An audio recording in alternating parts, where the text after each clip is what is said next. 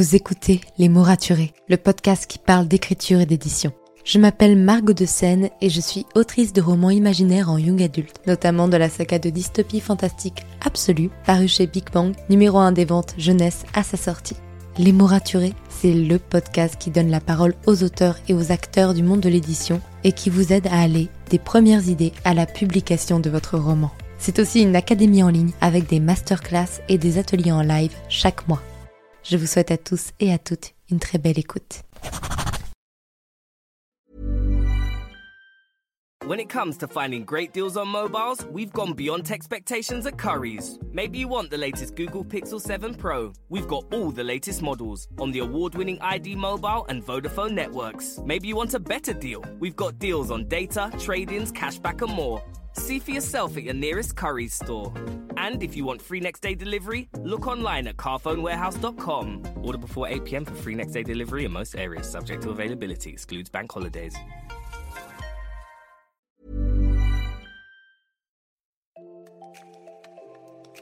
Bienvenue sur Les mots raturés, le podcast qui parle d'écriture et d'entrepreneuriat. Je m'appelle Margot de Seine, étudiante en marketing passionnée par l'écriture depuis l'âge de 10 ans. Dans ce podcast, je vous aide à écrire votre roman en vous partageant mon expérience et celle de formidables auteurs entrepreneurs. Pour recevoir des conseils chaque mardi matin, inscrivez-vous à la newsletter via l'adresse dans les notes de l'épisode. En attendant, prenez votre boisson préférée, mettez-vous à votre aise et bonne écoute. Hey, ravi de vous retrouver pour un nouvel épisode de podcast. Aujourd'hui, je suis ravie d'inaugurer un nouvel, un nouveau format, pardon, du podcast.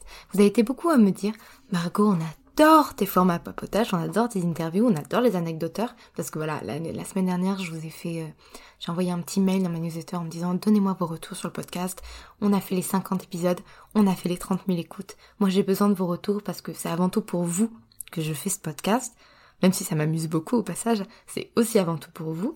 Donc vous avez été beaucoup à me répondre et à me dire, euh, est-ce que tu pourrais, en plus de ce que tu fais, faire quelques épisodes un peu plus précis, pointilleux, sur des faits de l'écriture Je me suis dit, ouais, pourquoi pas?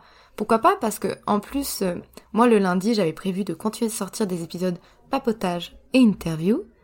Le vendredi, de sortir les anecdoteurs. Sauf que j'en ai pas tout le temps des anecdoteurs parce que ça dépend vraiment des gens qui viennent me contacter avec une anecdote. D'ailleurs, si vous en avez une, je mets le lien dans les notes de l'épisode pour proposer votre anecdoteur et participer au podcast. Moi, je suis toujours ravie d'en écouter et de vous écouter raconter vos histoires sur l'écriture parce que c'est important de donner la parole aux auteurs. Et je me suis dit le vendredi, les jours où j'ai pas d'anecdoteur, je pourrais faire des petits points d'eff, vous définir un sujet rapidement, efficacement, droit dans les bottes, peut-être vous en faire découvrir si vous connaissez pas du tout le terme, mais au moins mettre les choses au clair. Et, euh, et c'est tout, quoi. Et donc aujourd'hui, on va débuter avec l'avaloir. Parce que l'avaloir, c'est un sujet qui apparemment est pas très clair pour tout le monde. Donc je me suis dit, vas-y, on, on commence comme ça, avec un petit épisode au carré, pour bien comprendre ce qu'est un avaloir. C'est parti? Alors, un avaloir, c'est une somme que va recevoir l'auteur de son éditeur au moment de la signature de son contrat. C'est une avance sur ses droits d'auteur. C'est-à-dire que, personnellement, au moment de signer mon contrat, si j'obtiens 2000 euros d'avaloir, je commencerai à toucher des droits d'auteur à partir du moment où mes droits d'auteur dépasseront 2000 euros. C'est-à-dire que euh, quand j'obtiens 2000 euros d'avaloir, il faut que ça fasse un certain nombre de ventes après de romans par exemple, si j'ai 10% sur euh, des livres à 20 euros, donc 2 euros, il faudra que je, vende 1000 romans, donc 1000 romans avec, 2 avec 10% de droits d'auteur, donc 2 euros, ça me fera 2000 euros. À partir du 1001e roman, je recommencerai à toucher des droits d'auteur, parce que j'aurai dépassé mon avaloir avec mes droits d'auteur. Donc, ça c'est bon. C'est-à-dire qu'il faut que, au moment, je recommencerai à toucher des droits d'auteur quand j'aurai dépassé la valoir. La valoir, c'est une somme définitivement acquise par l'auteur. Reprenons mon exemple. Si j'ai toujours mon avaloir de 2000 euros, mais que mon roman, il fait un bid monumental au niveau des ventes, que je ne vends aucun roman, zéro, nada, rien.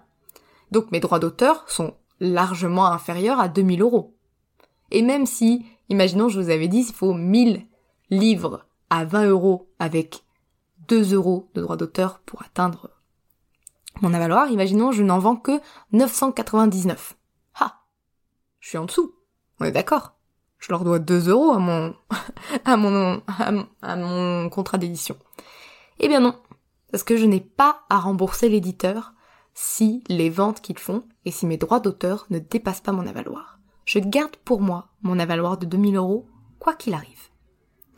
C'est pourquoi il est assez intéressant quand même d'avoir un avaloir conséquent pour l'auteur.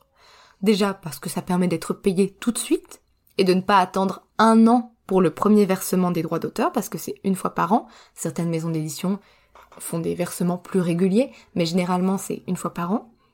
Et ensuite parce que c'est une marge de sécurité.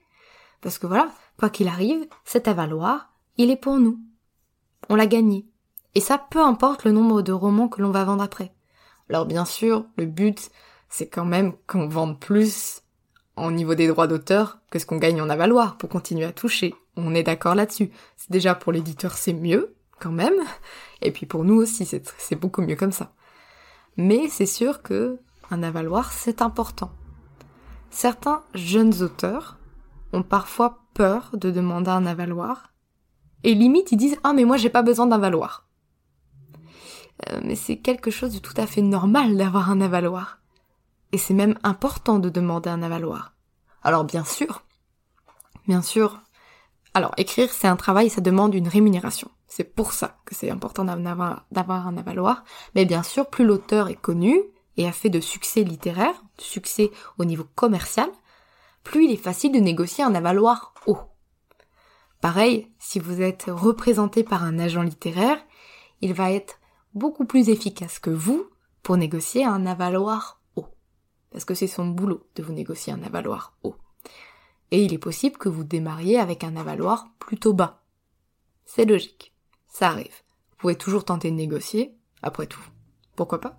Mais c'est normal.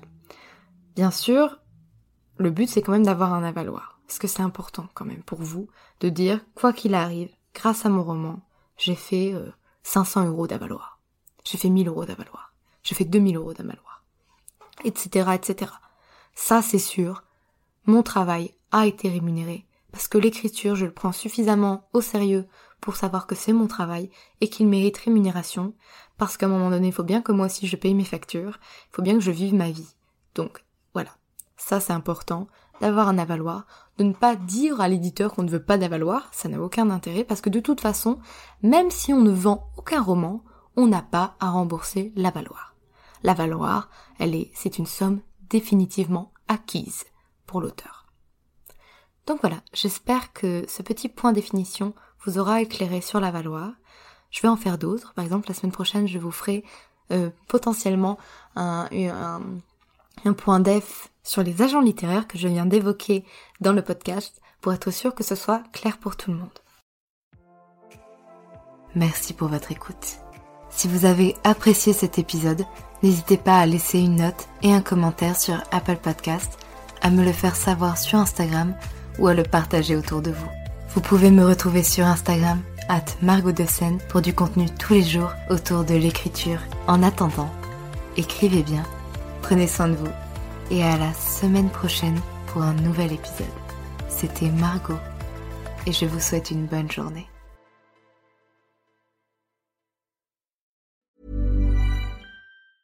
Ah, nothing better than a perfectly clean kitchen. But things always find a way to get a little messy. No point crying over spilt, well, anything. Hotpoint's new induction hob has a unique clean protect coating. Just wipe with water to clean. That's farewell food stains, adios halos, and ciao to harsh chemicals. Plus, it's five times more resistant to chipping. Finally, no extra protection needed. To learn more, visit hotpoint.co.uk. Hotpoint, your trusted partner at home. Claims against chipping are comparable to Hotpoint non-coated models. See website for details.